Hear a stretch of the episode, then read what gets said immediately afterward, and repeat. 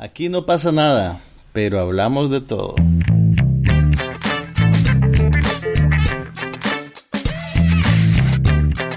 Un podcast sobre cine, TV, tecnología y todo lo demás.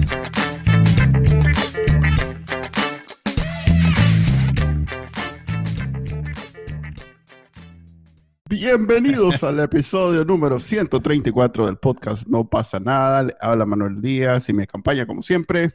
Juan Carlos Ampie. Y el día de hoy venimos filosos porque acabamos de ver.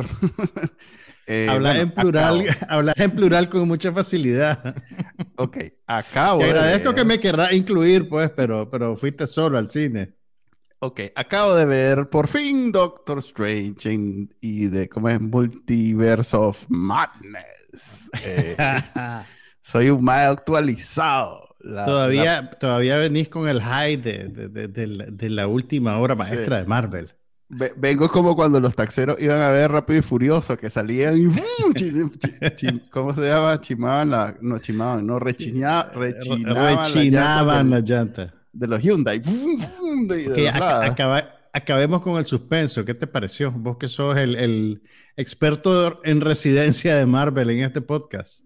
Ok, mira, eh, debo decir, a pesar de lo que te digan los productores y el estudio y todo lo demás, que si no has visto WandaVision, esta película te va a parecer bien extraña. Ok. Probablemente no le entendas mucho. No va a entender mucho, ok. Hmm. Sí, porque es una película eh, donde Wanda básicamente es, bueno, a ver, spoilers por todos lados.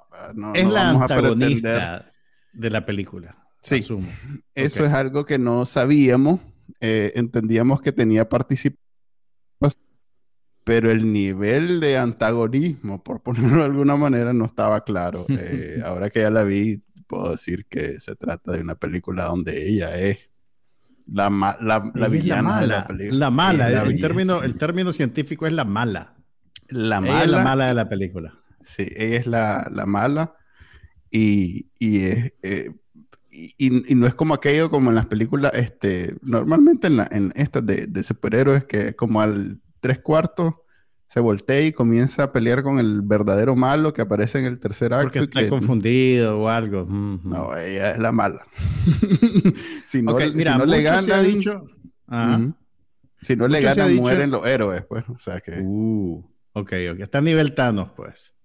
Sí, está nivel Thanos.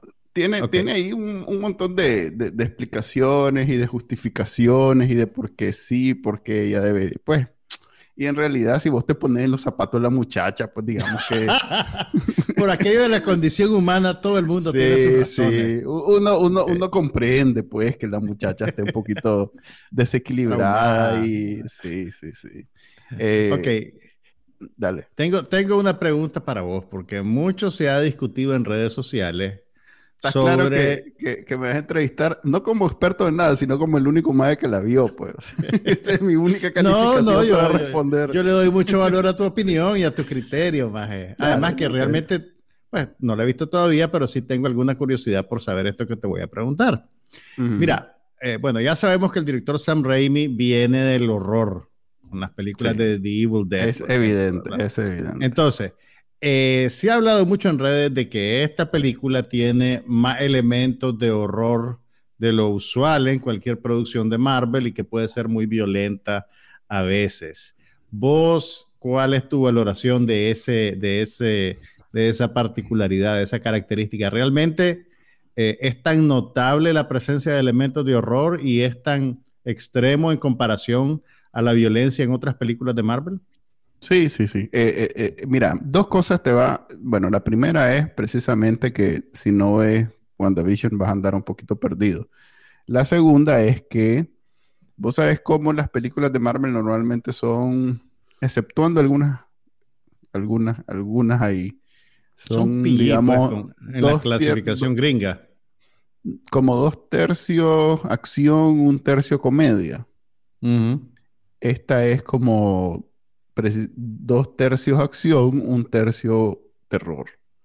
Lo cual, en una película, primero de superhéroes, segundo, superhéroes Marvel, que no es de DC, es como el otro lado, Y tercero, PG-13.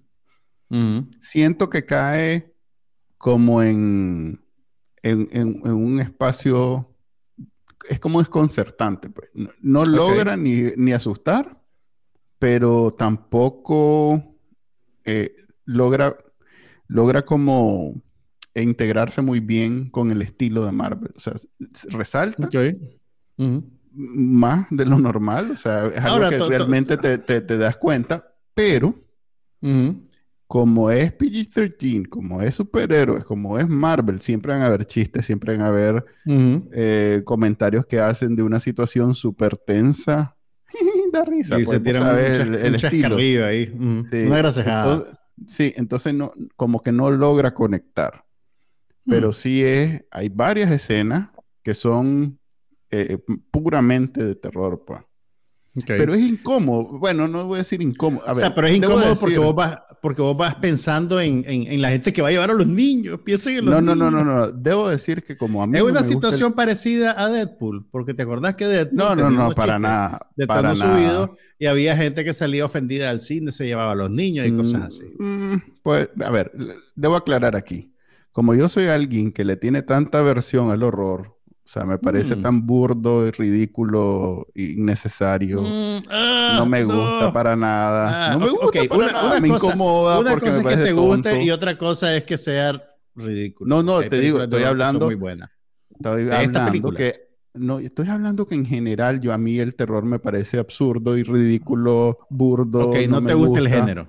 No me gustan los elementos de terror, pues porque nunca me dan mm o sea, si me asustan, es porque de pronto hicieron eso del subir el volumen, pero más allá de eso nunca es. Pero es que esa, es la cosa. Vos, estás hablando de una de un ejercicio particular del género que es más básico. Eh, yo te diría, sí, pero hay películas de horror que son mucho más interesantes que eso, pues. Y ese es solo como, digamos, tal vez a pesar de una arma en el arsenal del género. Sí, pero es a pesar, es como vos cuando simplificás que las películas de acción son un movimiento de cámara y no sé qué. Yo sé que vos pues. entendés cuando, cuando hay una buena película de acción y yo sé, pero como no es algo que te llame la atención, tampoco pues te, te detenés a ver, ah, mira, Guy Ritchie hace sus películas de acción y las escenas hace así, así, así. ah, te vale. Pues. La, la, carta de Guy Ritchie, el, mejor cineasta de todos los tiempos. No, pero tiene un estilo muy particular para hacer las escenas de acción y las películas en general de acción, que el maje cuando lo emplea, los que nos gusta, logramos diferenciar entre la típica, la típica, se movió rápido y algo pasó y el estilo del maje, pues, que logra hacer cosas. Pues. Ok, tal vez si a mí no me pareciera el horror tan burdo, el terror. Lo hubiera disfrutado más. Tal vez hubiera apreciado más esas escenas. Hubiera dicho, oye, metieron ese, esos elementos que a mí me llaman la atención en esta película y por eso es mejor. Pero como yo soy al revés, a mí lo que me gusta es la comedia. Algo como de sentiste un poquito que favoreciera más esta otra cosa, este otro elemento. Por ejemplo, Deadpool a mí me parece maravillosa porque hace con, el, con la acción y el humor algo muy bien hecho, muy mezclado, en donde me gusta. ¿Esta estará más en el vecindario de Venom? No, se toma más en serio a sí misma. Ok. Eh, es, a ver, si, si vos has visto como en efecto has visto y te han gustado las películas de Spider-Man, la primera trilogía, esta te va a parecer eh, el estilo eh, combinado con un poquito de terror. Pues lo que pasa es que esas no son de terror para nada, son para adolescentes. Esta tiene ese, tiene ese drama profundo en donde no todo es a la ligera, donde los personajes tienen un arco, evolucionan, este, donde no tiene, eh, el, héroe no necesariamente es perfecto, ni tiene todas las respuestas, ni él mismo se encuentra a sí mismo. o sea, tiene todos esos elementos sentimentales que Sam Raimi le impregna a los primeros Spider-Man, pues que, que los hace novelescos, a mí no me llama la atención, pero alguien que aprecia el drama logra ver que es una película más dramática de las que normalmente son las películas de superhéroes. Ok. Entonces hay más como más carne, pues, en, esa trama. te entiendo, te entiendo. Esta eh, eh, tiene... Es, un poquito larga, ¿no? eh, pues, sí, dos horas y media, más o menos, tres horas. Sí, dos horas y cinco o seis minutos. Este, ah, ok, no es tan mal entonces. No es tan mal, pero sí, después, los últimos 15 minutos ya crees que se acaba, pues ya, mm. medio urgido. Okay. El, el, primer, la primera hora es muy buena. Eh, porque todavía estás descubriendo, te están combinando cosas. Es más, la primera hora termina con los cameos, que son algo que todo el mundo que aprecia. tiene, tiene también en los Stingers, en, entre los créditos al final. Sí, tiene un Stinger, uno que vi. La verdad es que me está no te Tampoco, pues no voy a Confesiones de demasiada información más del día. Pues, eh, tenía una diligencia que, que, hacer, entonces salí un poco apresurado. Mira, hay tanta gente involucrada en la parte técnica de estas películas que probablemente te hubiera dado tiempo de ir al baño y regresar. Sí, pero yo sé que cuando ya eh, encienden la luz, este, las probabilidades de que haya un segundo Stinger son bajas. Entonces, cuando vi que encendieron la luz, ya, bueno, aquí voy a aprovechar.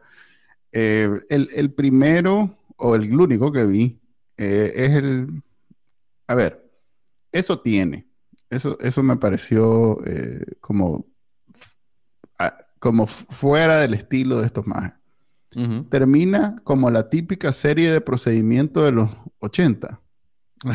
Que vos sabes que tienen al fin, resuelven el caso y todavía tienen una escena Salen del juzgado y, la, y, se congela la imagen cuando están así. No, pero tienen una escena final en donde, eh, en donde eh, es como, ok, ya resolvimos el caso y todo lo demás, entonces la vida normal, pues, como, como para que veas a, tu héroe haciendo otra cosa y en, la página siguiente, pues comiendo enchiladas en, No, no, todavía, todavía eso tiene algo de valor, pero no, no eran, eran gyros, era una cosa. Gyros era. Shawarma, shawarma estaban comiendo. Okay, lo mismo. Eh, esto maje, este maje, pues, eh, le dicen una cosa en la película, entonces al final de la película es él haciendo lo que dice, hey, voy a ser feliz ah, ahora y que no sé qué, y de pronto es para terminar en una nota ligera, maje eso es lo que te digo, eso no es el estilo de Marvel. El sí, estilo de Marvel es solamente te dejan en un cliffhanger para la próxima película. Pues, y lo hacen en el Stinger, ya aparece el, gancho para la siguiente película. Pero digamos que mala onda con la pobre este, Wanda, pues, porque okay, se murió y. ¡Uy, spoiler! ¡Spoiler! ok, ya está. Ok, pero, pero hay algo que tenés que saber y que es importante. Ella está viva. Ella, Wanda no existe, ¿ok? y la actriz Elizabeth Olsen está viva disfrutando de la piscina que se hizo con los realitos de esta película. Así que, así, tranquilo, Manuel. El, personaje más interesante en la película, obviamente, Wanda. Wanda. Eh, incluso por ser la, la, villana, este, creo que es la, diría, una de las mejores villanas que ha tenido el MCU. O sea, ha tenido espacio eh, de sobra para desarrollar ese personaje. Pues. Estoy queriéndome Todas las películas de los Avengers. Este personaje apareció por primera vez en un Stinger del Capitán América, ¿verdad? Estoy eh, casi seguro. Puede ser, no sé. Ella y su hermano estaban en una vitrina, en una tienda ah, que manejaba Javier Bardem, una cosa así. Mm, los gemelos, no. Puede ser. Sí, sí, sí. Si es eso, entonces fue en, los Guardianes de la Galaxia. Si fue en eso, fue en los Guardianes de la Galaxia. Es cierto, tenés razón. y era Javier Bardem, el, coleccionista. Sí, el coleccionista es. ah, pues sí. Entonces, en la primera película de los Guardianes de la Galaxia fue que salió el personaje. No creo, no. Chele. No, porque ella, ellos vienen, o sea, ellos son dos, ¿cómo se llama? Dos gemelos en, este, en esta versión, pues, mm. que, que la, que la, a ver, que, que, surgen a partir de los experimentos de un maje del Capitán América, de Hydra. Ok, okay. pues tal vez era eso. No sé, la verdad. Ok, una pregunta para vos, que ya es una cosa que me interesa solo a mí. Si no has visto la película anterior de Spider-Man, ¿podés ver esta película sin mayor problema? Sí, no. A ver, mira, esta película se explica sola. Eh, Porque decías que era mejor ver, ver, ver, WandaVision antes de ver esa la película. Es, esa es probable. pero, pero, no voy a quemar 10 horas de mi vida viendo WandaVision. no, fíjate que, a ver, es que esa es la cosa. A pesar de que en el, en el cartel dice que esta es una película de Doctor, Strange, Doctor Strange eh, hace un rato me estuve, estuve pensando cómo le dirán, cómo será la traducción doblada en España de esta película el doctor rarito versus no, se llama, la bruja escarlata. El doctor misterio creo que se llama. Okay. Creo que en, en, Latinoamérica y España lo presentan como el doctor misterio. No, en Latinoamérica no somos tan, tan puristas y le ponemos el nombre en inglés, pues Mickey Mouse es Mickey Mouse, pues. Pero los españoles que son tan... El ratón Miguelito. sí, por eso es de los españoles. Aunque los españoles, yo no sé por qué le dicen Spiderman, Spiderman. Un saludo a todos nuestros oyentes españoles. Así es. Eh, vaya a dormir. Ok. Em, como te digo, a pesar de que en el cartel dice que esta es una película de Doctor Strange, la verdad es que mm, esta es, una, es una película de Wanda. Y es como la conclusión del arco que empieza desde el ¿cómo se llama aquella? Este, probablemente el verdadero inicio de ella es en Ultron, en, los Avengers En la guerra de Ultron. Sí, ahí es donde los, realmente los conoces y ves cómo la más te das cuenta cómo le mataron a la familia, pues al, al papi y a la mamá, después le matan al hermano. a ver, bueno, le Esto suena como José Miel, maje. Sí, es que en realidad, a ver, mira, la madre le matan a la familia, la dejan huérfana. Entonces, con el hermano son los únicos dos chiquitos que los agarran y comienzan a experimentar en ellos. Lo hacen mutantes, yo no sé. Luego le matan al hermano. Luego le destruyen el país porque se lo deja. Pues básicamente agarran el país y lo destruyen. Ya me acuerdo, sí, claro. Luego se casa con un Mae que supuestamente es invencible y perfecto pues no, se casa pues, en el sentido bíblico. Eso es un clásico. sí. Y el maje te dice que es millonario y cuando te das cuenta tiene todas las tarjetas no, pues, pero, pero no, a ver. El la maje se, se, rejunta con un maje que supuestamente vive. Ande, ande en una Toyotona y es prestada. Qué, lindo todo lo que aporta crítico A ver, este, entonces la madre se rejunta con el madre perfecto, que no se va a morir ni le va a pasar nada. Y, tiene tres, tres, ex mujeres. Loco, déjame terminar. Entonces resulta que lo tiene que matar ella misma y de todos modos eh, de puro gas porque no, no, hace ninguna diferencia que lo mate.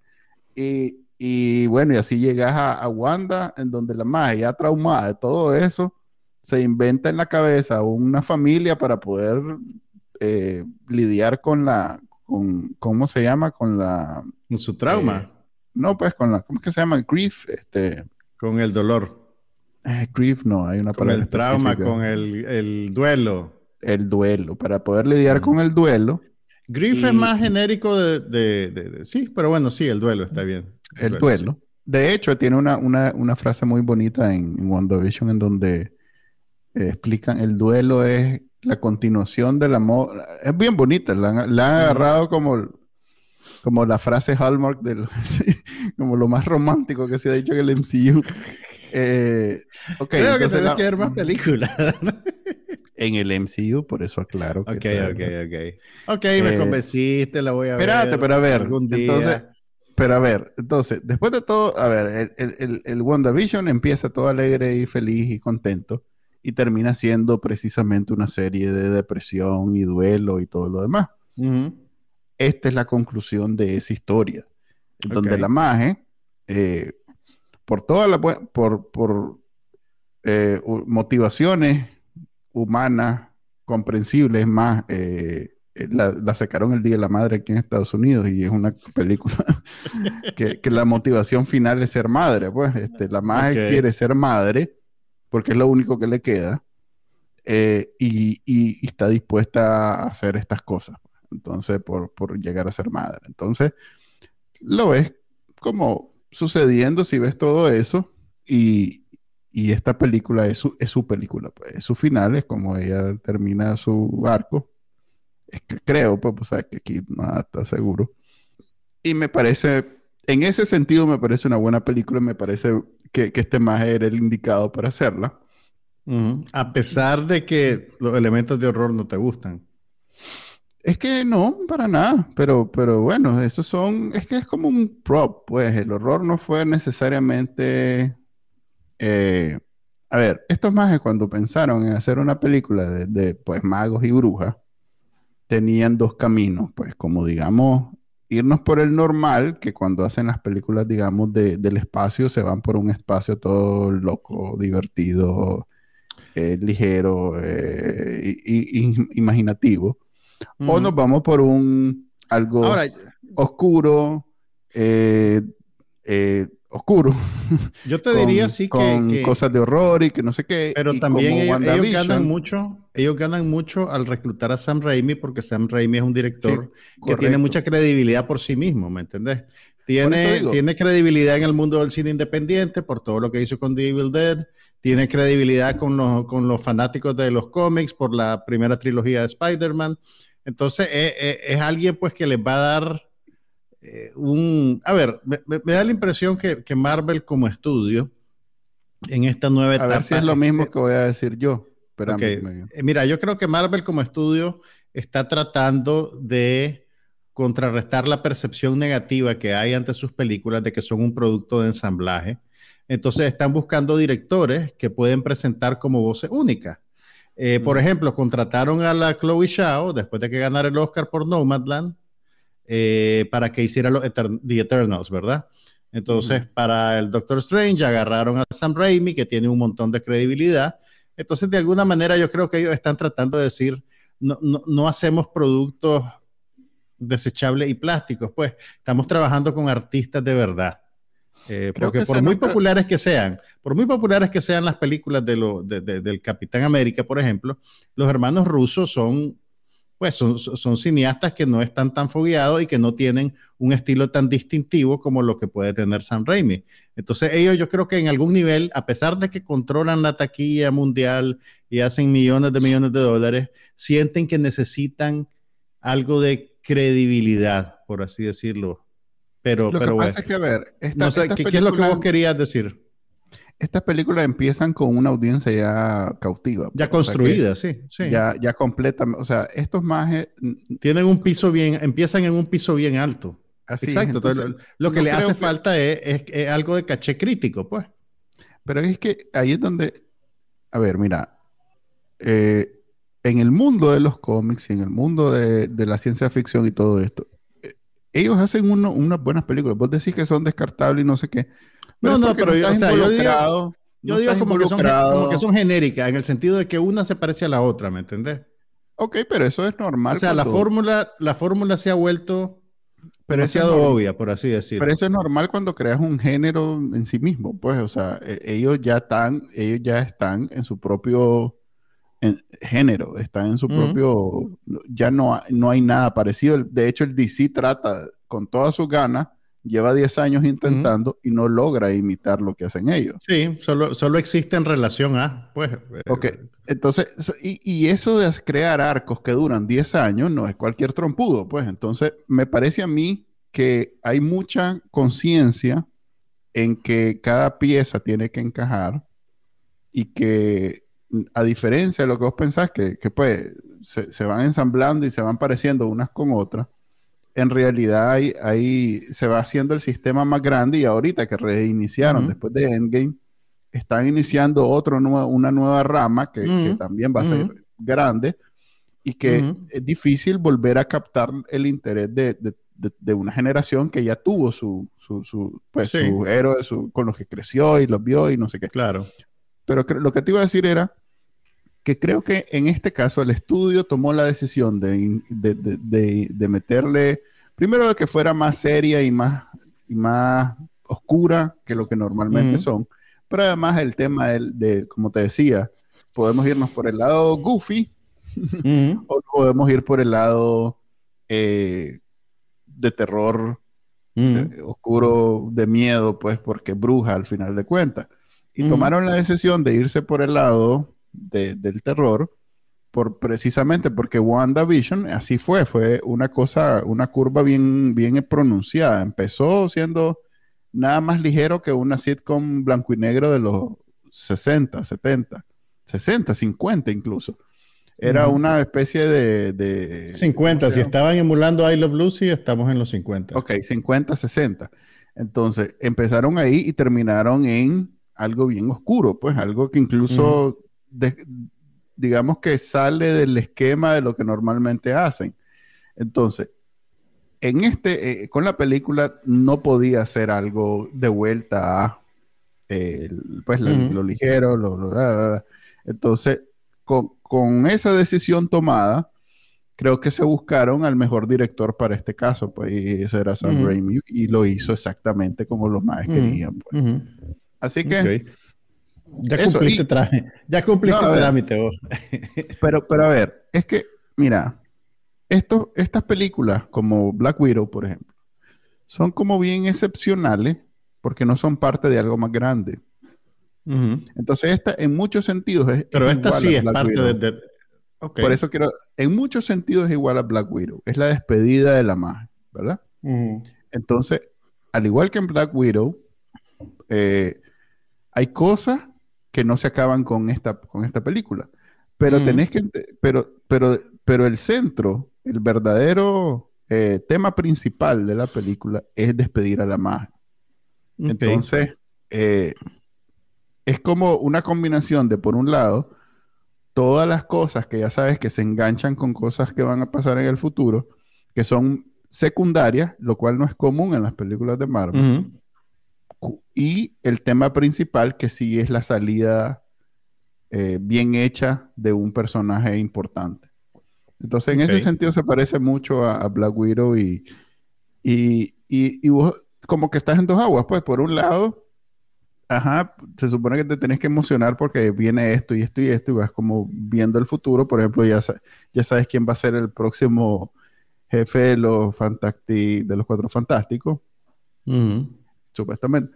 Pero. Mira, eso me confunde porque yo he visto como cuatro tipos de cuatro fantásticos diferentes.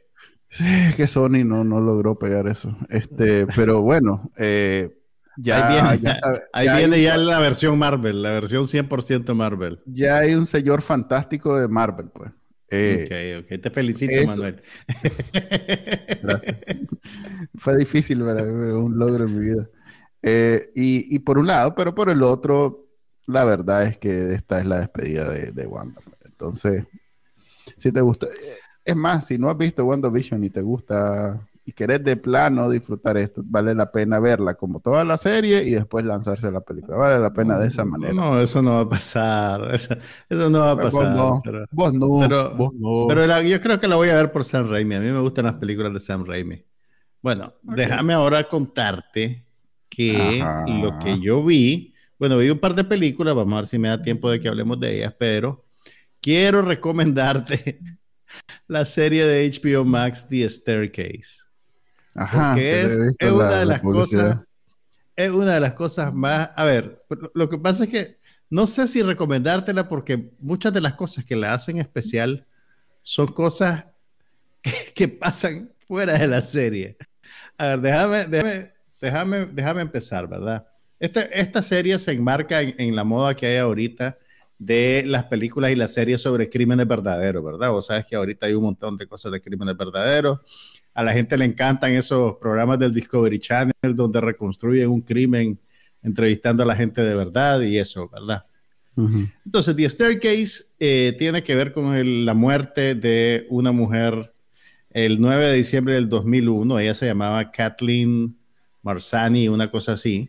Eh, y su esposo era eh, Michael Peterson, que es este señor que están viendo en pantalla, que era un, es un novelista de relativo éxito, que vive en Carolina del Norte y que además estaba iniciando su carrera política, se estaba lanzando como, como no sé si gobernador, como, no exactamente gobernador, antes de eso, como miembro del Consejo Municipal de la ciudad, ¿verdad? Michael Peterson él tenía ambiciones, digamos, políticas, ¿verdad? Entonces, una noche su esposa, supuestamente, mientras él está acostado en la piscina, eh, había tomado un par de copas, se fue a, su cuarto y aparentemente la mujer se resbaló en una escalera y se murió, ¿verdad? A raíz de, ese, de esa muerte se desata un caso judicial en el que Peterson pasa a ser sospechoso de homicidio y, se vuelve, digamos, un fenómeno mediático en la época. Ahora bien, existe una serie de Netflix que se estrenó en el año 2004 y que la dirigió un cineasta francés que se llama Jean-Javier Delestrade, que ganó el Oscar en el año 2000, quiero decir 2001, por una película que se llamaba eh, Murder on a Sunday Morning, ¿verdad? Entonces, la, serie de Netflix, que eran, creo que eran nueve capítulos, te contaban todo el caso. Eh, dos años, y, el mismo proceso de los documentalistas filmando lo que estaba pasando, eh, se volvía parte de la trama de la serie, ¿verdad? Era una serie documental, era, vos veías de verdad a Peterson, a su abogado, a su papá, a su hijo y a la gente de verdad, digamos. Eh, como cinco años más tarde, eh, pasaron cosas en el caso que lo obligó a hacer como tres capítulos más para actualizar. Y en el 2018 todavía hubo tres capítulos más para actualizar a la gente. Entonces, si ustedes se van ahorita a Netflix, pueden. Esto lo hablamos la semana pasada en el episodio número 134. Yo sé, yo sé, pero estoy recapitulando porque esto es importante. Entonces, ahora tenemos la serie, la serie de ficción producida por HBO, eh, por el cineasta Antonio Campos.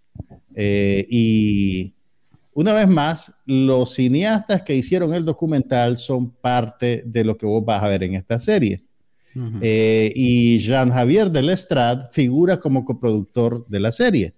Sin embargo, esta semana Delestrade salió a los medios de comunicación a denunciar la serie porque dice que están manipulando eh, lo que hizo su equipo durante la producción del documental y que lo está haciendo verse en una luz negativa.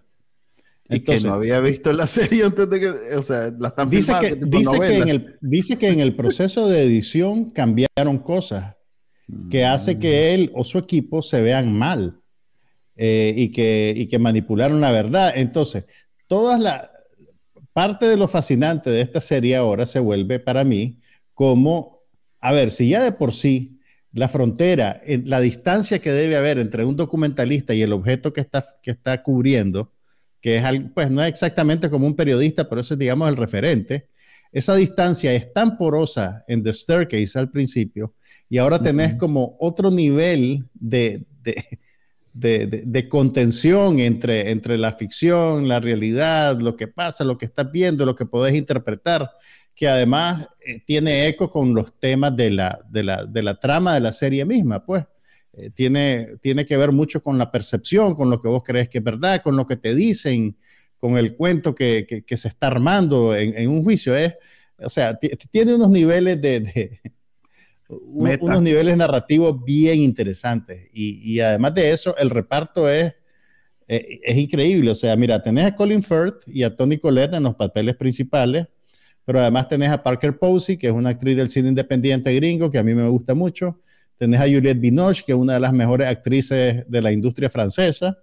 Eh, y además tenés un reparto de secundarios donde está Sophie Turner, que era Sansa en Juego de Tronos. Eh, tenés a Dane DeHaan, que era como, hace unos años se volvió bien popular porque parecía como el hermanito menor de Leonardo DiCaprio. Eh, además tiene una película, siempre hace unos papeles bien intensos. Está también un hijo, Exactamente, él es uno de los hijos del matrimonio este. Y tenés también a, un hijo de Arnold Schwarzenegger, que yo creo que este es su primer, su primer papel. Se llama Patrick Schwarzenegger. Ah, este más. Entonces, eh, está también Rosemary DeWitt, que es una actriz muy buena, que ha salido en series como Mad Men, un montón de cosas. Eh, entonces, pues mira, yo ya vi, además los capítulos son bien ambiciosos, casi todos duran una hora, más de una hora y tienen una densidad eh, bien fílmica. Casi que incluso te diría que hay cosas en el estilo que son un poquito gratuitas, ¿verdad? pero, pero es un poco lo que vos decís, que con la serie de HBO Max vos ves la plata en la pantalla. Eh, e, esta es una serie donde vos ves la plata en la pantalla. Es una, una producción narrativamente bien compleja. Eh, te va mezclando tiempos, o sea, vos estás viendo lo que pasó antes del crimen, lo que pasó la noche del crimen y lo que pasó la noche de días después o meses después, y, tenés que ir armando el rompecabezas un poquito en tu cabeza. Y de la misma manera en que uno creería que Peterson está manipulando a la gente a su alrededor, la serie te manipula a vos. Eh, por ejemplo, vos podés estar viendo una escena en la que te presentan lo que sucedió la noche del accidente y vos crees que es la realidad objetiva, ¿verdad? Porque en algún momento uno como espectador cree, ok, voy a ver la realidad objetiva en algún momento. Y de repente hay un corte que te salta en el tiempo y te muestra que lo que estás viendo es lo que Peterson le está contando a un abogado, ¿verdad? Entonces eso te obliga a reevaluar todo lo que vos crees sobre lo que estás viendo. Eh, eh, eh, es un juego bien interesante, o sea, no, no sé qué tanto lo van a poder sostener a lo largo de nueve capítulos. Y además, pues, como el caso todavía sigue desarrollándose, tal vez en la segunda temporada van a tratar el pleito entre los cineastas y los productores, no sé. Pero, es bien, bien interesante lo que están haciendo, creo yo. Ahora, yo recuerdo, yo vi la serie cuando Netflix la estrenó. Ah, eh, que no sé si ya teníamos el podcast, tal vez hablamos de ella. Eran nueve capítulos de una hora, no me acuerdo pues de todos los detalles, pero sí, cuando pasan cosas en la serie, se te activa la memoria y decís, ah, sí, esta, ah, claro, ah. O sea, está, está divertido, está interesante. Es el tipo de serie que, que no me molesta ver dos capítulos seguidos. Que, ah. Ah, que cuando te sale la cosa de ver el próximo capítulo, así, mmm, Dale, pues, tirar. ¿Qué hora es? Ah, bueno, eh, no voy a dormir, no hay falla. Sí. Ahí mañana voy a andar no rindiendo en mi terreno. Dale, tira. Ahora, también, eh, pues debo advertirte que es gráfica a la hora de presentar los efectos del accidente que puede ser un homicidio, que no sabemos exactamente qué es, pues, pero lo primero, si ustedes tienen una sensibilidad particular ante ver sangre en la cámara, tal vez esta no sea una serie para ustedes, pero si tienen tiempo que quemar, sería, pueden hacer tiempo para quemar. A ver, eh, entre Candy y esta, que es lo que probablemente una de las esta dos es más elaborada, esta es más elaborada, esta es mucho más ambiciosa, esta tiene un, o sea, las dos, yo te diría, lo que pasa es que Candy ya la vi completa. Esta apenas llevo dos capítulos de creo que van a ser nueve. HBO eh, Max no, no, los presenta todos de un solo, ¿verdad? Pero eso es en detrimento de esta, porque si ya viste que es como cuando yo vi la de la, ¿cómo es que se llama? O sea, ¿vos crees que Candy tiene ventaja porque salió antes? Sí, porque, eh, o sea, viste esa y ahora, ay no, esta otra. A mí me pasó con la, con la de, la de Netflix de la, de la eh, farsante, no infarsante, la, con la Inventing estafadora, Ajá, con Inventing Anna, que cuando vi The Dropout ya estaba un poquito... Estabas quemado de eso. Sí, ya estaba quemado de eso, entonces... Y eso que es mejor que, Es, mejor que Inventing Anna, pero como ya estaba quemado, pues ya, ya, ya no fue tan ya no fue tan, no sé, no, tan novedoso, ya.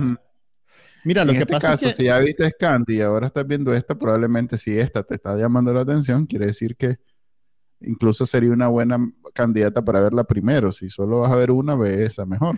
Mira, yo te diría que la, popularidad de este género del true crime es tal ahorita que es difícil definir una competencia entre dos títulos particulares.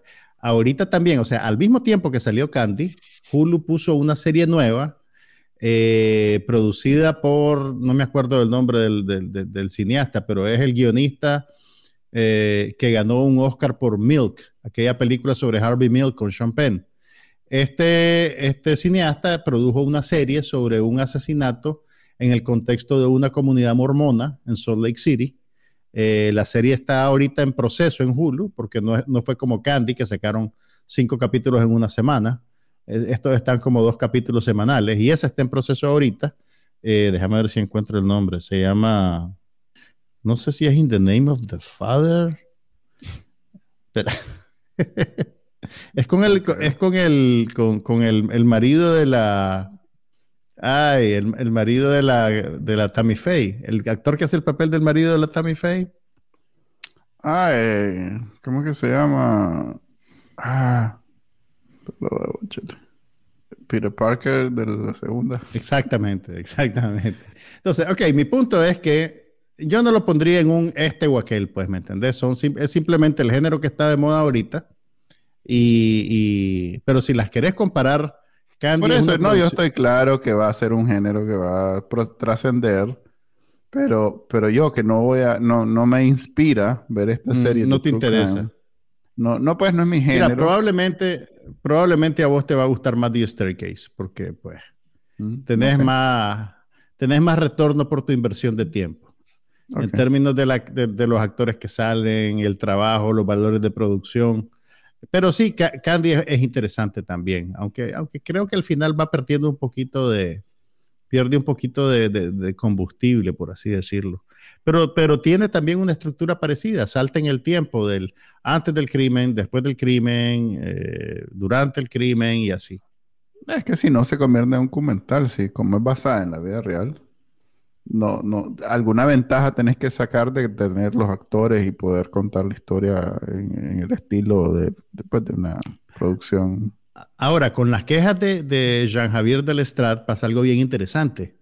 Él estaba demandando a HBO Max para que reeditaran un capítulo que todavía no está liberado. Eh, ¿Y, cómo sabe? ¿Y cómo sabe? Porque él porque yo me imagino que como él es el un coproductor, en algún momento le pasaron todos los capítulos de la serie. ¿Me entendés? Mm, entonces, eh, eso no pasa, pues, entonces todavía no han puesto un capítulo en cuestión. Y entonces él dice, antes de que ustedes pongan esto al aire, tienen que hacer cambios por tal y tal y tal y tal motivo. Entonces, estamos en un escenario en el cual eh, una productora de contenido puede tener que alterar. Eh, tan, tan, tan. Para gente como yo es interesante. ¿Sabes por qué? Se, parece un poquito a, lo que hizo Amazon, no sé si te acordás, hace, hace años, eh, que hubo una, una, pequeña controversia, porque Amazon como que había perdido los derechos de una versión, de una edición de 1984 de George Orwell. Entonces, toda la gente que había comprado la versión eh, que habían comprado el download del, del, archivo, se despertaron y un día ya no tenían el archivo en su, en su biblioteca. Y Amazon les mandó un, correo con, ah, aquí tiene un crédito por dos dólares, porque le, borramos su, la versión que usted había comprado de 1984. Entonces, eh, eh, es interesante porque ya las cosas no son como antes, que, que cuando vos terminabas un, un, capítulo de una serie o una película, lo que habías hecho era lo que era, ¿me entendés? Ahora estás en un escenario en el que la manera en que se distribuyen estos contenidos crea un área gris en la cual las cosas todavía pueden, pueden cambiar o, rehacerse. Que, de alguna manera, pues siempre ha sido así con ciertas limitaciones. Hay, hay una historia eh, famosa sobre The Shining, sobre la película de Stanley Kubrick. Dicen que en el corte original de la película había como un epílogo en el cual eh, veías al personaje de Shelley Duvall en el hospital que la llegaba a visitar su niño y, por algún motivo, después de que se presentó el corte por primera vez en público, eh, Stanley Kubrick estaba ahí y dijo, vamos a cortar esa, esa escena. Entonces cortaron esa escena de, el, de, la versión teatral que al final se, se distribuyó. Pero entiendo que, que, sobrevivió en unas copias que se hicieron para televisión. Entonces se volvió una cosa como, como, de, como de leyenda, como, Como la escena de, de Han Solo se disparó primero. Algo parecido, algo parecido. Entonces, eh, y, tenés también a cineastas que por algún motivo revisitan y revisitan las películas que han hecho. Por ejemplo, eh, Ridley Scott ha hecho, creo que son tres o cuatro versiones distintas de Blade Runner. Entonces tenés la versión teatral original que tiene un voiceover del personaje de Harrison Ford, ¿verdad? Eh, tenés una versión revisada que no tiene el voiceover, pero tiene una escena menos o una escena más. Eh, tenés también a Francis Ford Coppola que eh, hizo eh, Apocalipsis ah, No, y, también hizo Apocalipsis. Ajá. ahorita que, si querés, hacemos la transición, dale, termina. Ok, Francis Ford Coppola sacó Apocalipsis Now en 1900, creo que fue en el 79 o el 80. años después, más, más, más adelante, ok.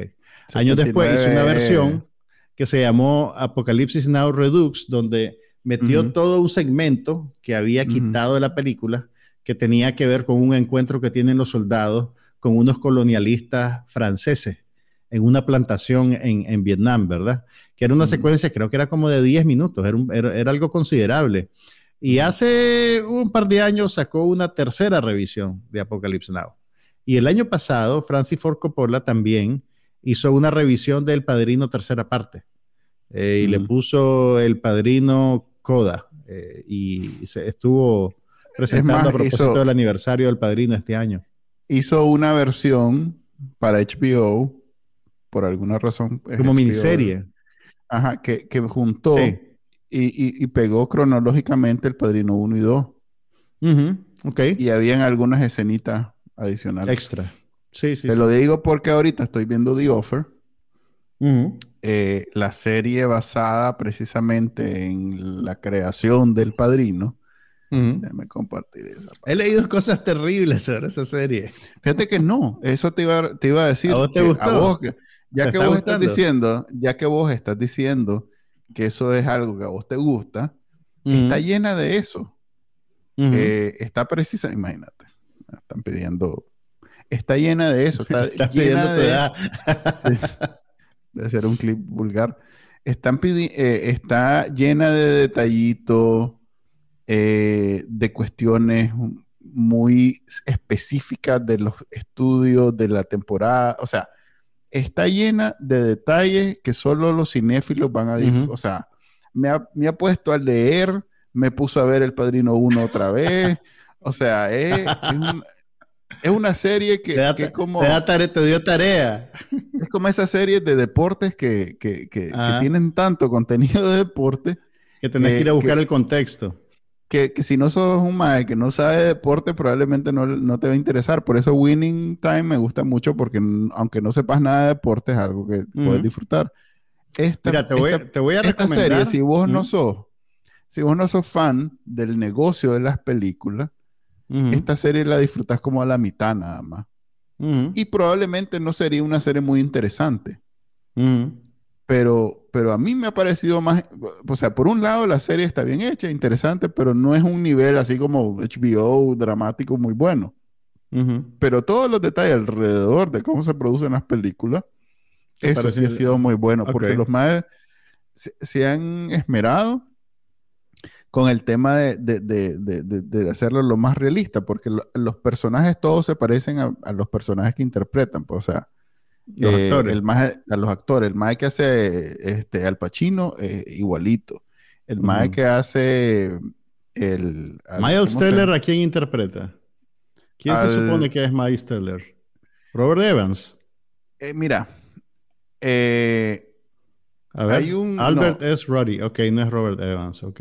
Ok, ahí, de hecho, este es un comentario de Lanita. Dice que todos los personajes se parecen mucho a, los más de la vida real, ¿verdad? Pero el personaje principal, que es el productor ejecutivo de la, de la película, que este Albert S. Ruddy. A mí me parece, no lo, no lo he ido a buscar al MAE de su foto, pero a mí me parece que el MAE ahí se dio una concesión y se buscó un MAE como bien extra. Un MAE más galán. Un MAE más Ahí sí, se, el MAE se fue a buscar. Se dio una mejoradita. Ahí sí se dio una mejoradita y dijo, es que yo, así me veo yo, pues.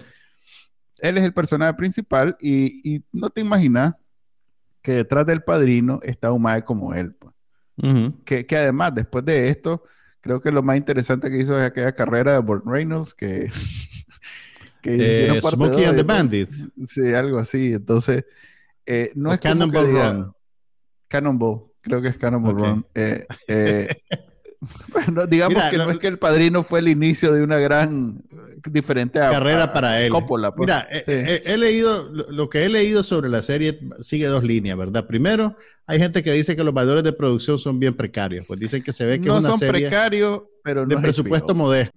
Es modesto, sí. En comparación con, otras cosas de, la, de esta época dorada de la televisión que estamos viendo. Así es. Y dicen también que como la serie está basada en, en, en, la historia o en la versión de este hombre, Albert S. Ruddy, que es como que él hizo el padrino, pues, y que, él, y que es chaval. Correcto, correcto. O sea, los conocedores dicen que está sobredimensionado su papel y su influencia sobre el proceso de producción de la película.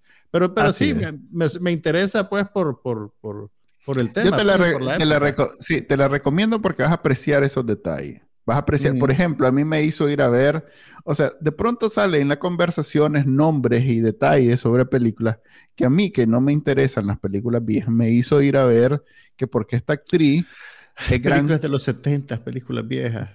sí, eso es así? sí, no me porque eso es así. Es más, aquí, creo que en esta y, y, y, Alien, ahí diste las dos únicas que me han interesado siempre. Pues.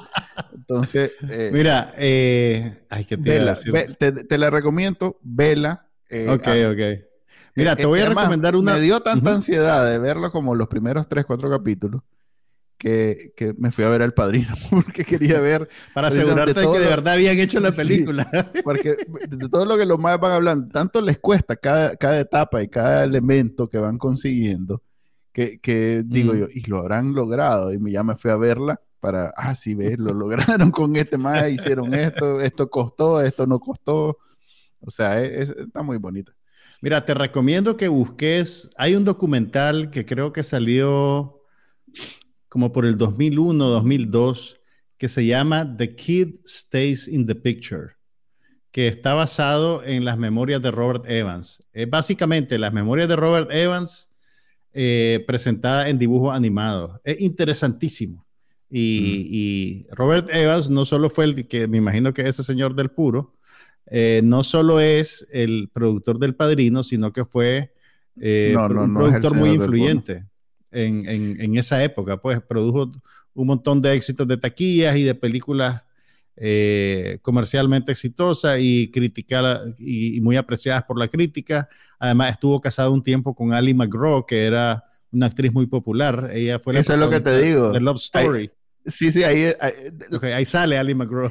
Ahí sale Ali McGraw, ahí sale eh, este más, eh, lo interpreta Matthew ah, Good. Ah, ok, este Evans, ok. Sí.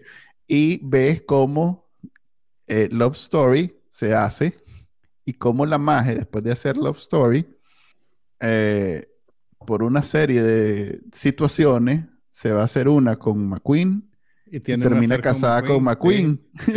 Pero estás viendo la película y yo no sabía The Getaway. Eso. The Getaway. Ajá, correcto, The Getaway. Y, cómo la magia pelea para hacer The Getaway, a, a, pesar de que el marido no quiere porque él es head de Paramount es el, jefe jefe.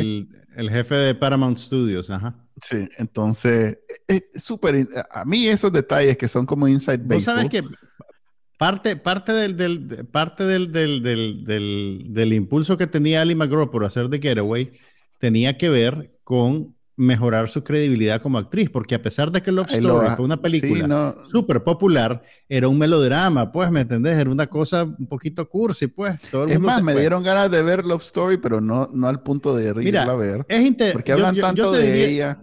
Yo la vi hace muchísimo tiempo, entonces me, me costaría darte una, una valoración, digamos, clara de la película, pero sí te diría que todas esas películas se vuelven interesantes independientemente de su calidad o de que si termines definiendo si te parece buena o mala, porque son también un documento de la época, pues, ¿me entiendes? Tienen, en, algún nivel se convierten en documentos históricos, pues. Eh, mm. no, me acuerdo, no me acuerdo quién decía que toda película es una película de dos maneras. Primero es una película sobre la historia que te cuenta, y en ese sentido es un producto de ficción, pero también es un documental sobre la gente que hizo la película. Porque debajo de toda la pretensión del actor y de la puesta en escena, estás viendo a gente de verdad. los valores. Exactamente, estás viendo a gente de verdad pretendiendo ser otra cosa y, exponiéndose pues ante una cámara. Entonces, eh, pues no te va a encantar Love Story, pero, pero como, dice, como dice la señora, la música es bella. El tema de Love Story vendió discos como no tenés idea. Y además hizo la carrera de Ryan O'Neill, le hizo la carrera a Ali McGraw y fue un éxito de taquilla importante en los 70. Entonces te recomiendo esa. Y fíjate que tengo dos comentarios. Eh, por un lado, ¿te acordás que hablamos de The Fly Attendant como una segunda temporada era de lo más innecesaria? sí. Eh, que, aburrido, que no sé qué, que se sacaron. Esto es todo lo contrario. La, la Russian Doll. Russian Doll, eh, no sé si es la segunda o la tercera. Es la segunda, es la segunda. La segunda temporada de Russian Doll es una, un ejercicio muy creativo, incluso eh, como, ¿cómo decirlo? Vos sabés cómo la primera, ¿vos viste la primera temporada? Sí, sí, me encantó. O sea, para, para ubicarlo, la primera temporada de Rochdale tiene que ver con el personaje de Natasha León que se encuentra atrapada en el último día de su vida. Entonces ella muere y vuelve y de repente revive y está de vuelta en el mismo día. Exactamente, es una especie de, ¿cómo es que se llama la original? La, que todo el mundo hace referencia. Eh, eh, Groundhog, Day. Es, un Groundhog Day. O sea, ok. Pero incluso en esa serie, el, tema de Russian Doll, que es esa, las matruscas, pues, que va sacando y va saliendo una interna. Una más chiquita. no, no conecta de lo más claro, pues.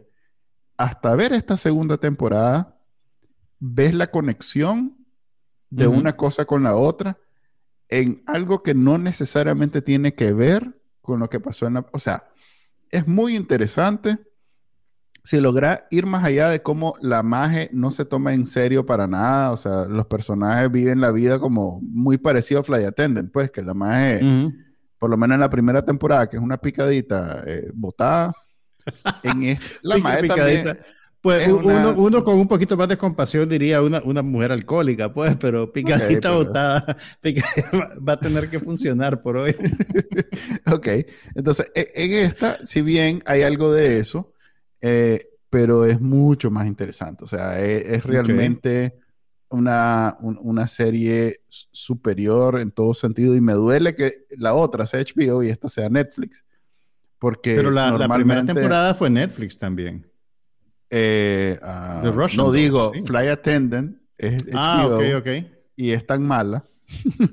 y esta que es Netflix es mejor, es superior en todo sentido, pues es mucho mejor. Pues, también que no he visto más allá de... Suele pasar, más.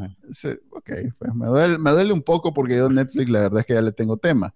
Y HBO ha hecho recientemente muy buenas series. Pues. Tiene sus cositas. no, esta, esta la tengo en la lista, definitivamente que la voy a ver. Pero pucha, que ese, es el problema de, de, esta época, que hay tanta cosa que ver, pues. O sea. Ok, de ahí, en, esa, en, ese, en ese bonito sentimiento, quiero comentarte dos series, una serie y un documental que vi. Bueno, ya terminó. Solo uno, solo uno, vos escoges ok, ya terminó la primera temporada de Halo y a pesar de que no ten, a ver, nunca he jugado el juego, no tenía grandes expectativas, es más, me parecía que iba a ser una serie, me gustó bastante. Vaya. si te gusta la ciencia ficción, eh, Halo te va a parecer eh, incluso este, al nivel de, ¿cómo es que se llama la de, la de Amazon? Que a mí me gusta mucho también, que es como la últimamente la, The que salió como The Expanse, pues a ese nivel de, de, buena, de elaborada, del mundo que te presentan. Nunca terminé de ver, por ejemplo, la de Foundation, que es de Apple Plus. Esta me enganchó, a pesar de no ser yo fan ni, ni, sé nada de la, de la, del juego. Y, y, ya vi los nueve capítulos y me gustaron todos. Pues, Al final yo creo que esa, esa, es la medida de éxito de una serie en estos tiempos, sin terminar de ver la temporada o no. Sí, Sí, porque ahí tengo Foundation y todavía no, no, he logrado avanzar de... Y lo último que te voy a decir es un documental que vi que se llama 2000 Mula. Ah, ay, no. Maje, Mira qué sabroso. Pasé, vi como 10, 5 minutos y el resto me lo pasé sabroso dormido en la sala de mi Maje, ¿por qué hace eso? Eh, Ok, ese, para ubicarlos, pues miren, ese, maje, deja de estar buscando tus recomendaciones en Reddit. no, esto no sale en Reddit. Ese es un documental que hizo. lo hizo este un documental, bueno, documental entre comillas, que hizo Dinesh de Sousa, que es un propagandista afiliado con la campaña. Un reconocido, un reconocido propagandista del, de la, de la, del, ala conservadora. No, no, a ver, tiene muchos y que además, vos sabes que es un indicted felon. El maje, lo demandaron por algo, lo encontraron culpable de un crimen. No me acuerdo exactamente de qué, pero es considerado un felon. Mira, yo lo conozco porque ha salido un par de veces en, en los programas de Bill Maher. Y Bill Maher lo arrastra cada vez que sale. y por eso lo viste, porque salió en Bill Maher lo ves aguantarse las lágrimas en vivo, porque los programas de Bill Maher siempre son en vivo, lo ves aguantarse las lágrimas en, en, en, tiempo real, Entonces, vi que había un documental en los trending de, de, de, de, IMDb, que es donde yo saco lo que veo, que no sé nada de él. Y dije, oh, un documental sobre las votaciones. No, pregúntame mí. que voy a estar. Aló, Juan Carlos. no, o sea, está bien, o sea, que tu primera fuente sea IMDb, pero después me decís, mira, y esto es así como dicen. No, y después vi que era, ¿quién es este Maya? Ah, ok, vamos a ver si en realidad tienen alguna prueba alrededor de mira, la, supuesta, el supuesto fraude de las elecciones del 2021. Este es el tema de la película. Para en donde dicen ellos, dicen ellos, a ver, espérame, déjame contar. El documental es el, el, el el, la voz más autorizada para demostrar con pruebas en la mano que hubo fraude en el 2021 contra el presidente Trump. Entonces, obviamente, el, eh, eh, alargan una cosa que hubieran podido decir en 10 minutos, lo alargan una hora y media. Una hora y media. En donde el personaje principal es un documental, pero digamos que hay un personaje principal, es el mismo, con su esposa además. Ellos son los productores ejecutivos. Eh, en donde, eh, como digo, algo que simplemente era, ok, hubiera un maje metiendo votos en un buzón, en un buzón, ¿quién es ese maje? Ese maje hizo tal cosa, sí, ah, ok, eso es todo. eso es todo, eso debería haber sido todo el documental. Ah, no, vamos a investigar de qué se trata. Eh, y, ah, ahí, como, ese mae no, no, está filmado en ningún lado. Entonces los maes contratan actores donde hacen, hacen dramatizaciones. hacen la dramatización y el mae tiene un jury y, no sabe si es negro o es latino y no sé qué. la cosa es que, como te digo, digo yo que la vi. La verdad es que solo tuve el ojo abierto como 10 minutos y después el resto okay. lo doy por visto. No lo Preguntame, la próxima vez preguntame. Mira, yo te quiero recomendar así, balazo, balazo, balazo.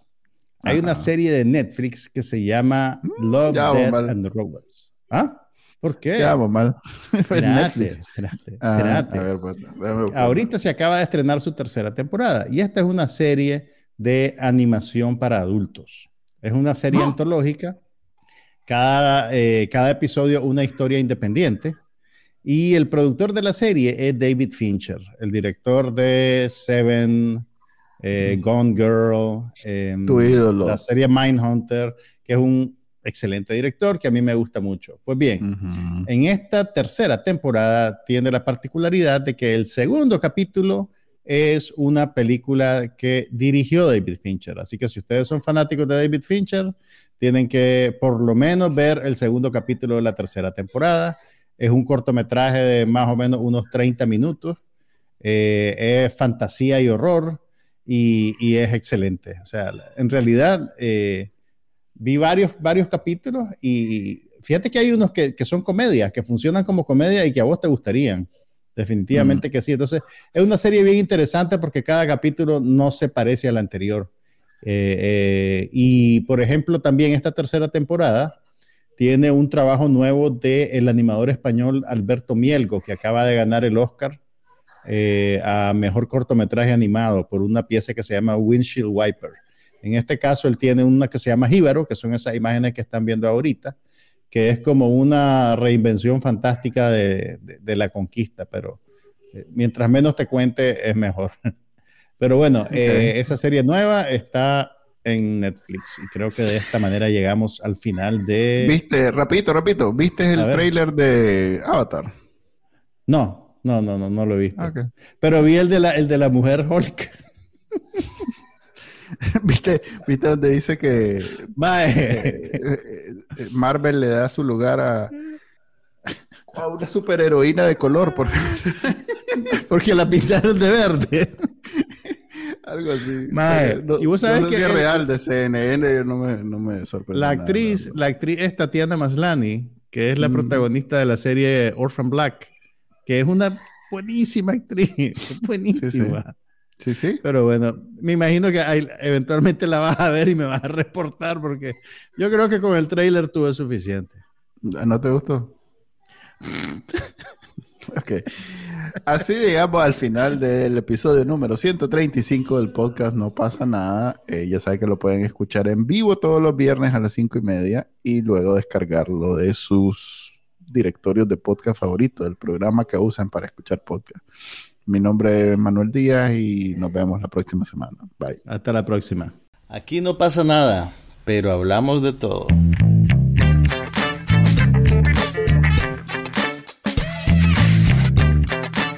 Podcast sobre cine, TV, tecnología y todo lo demás.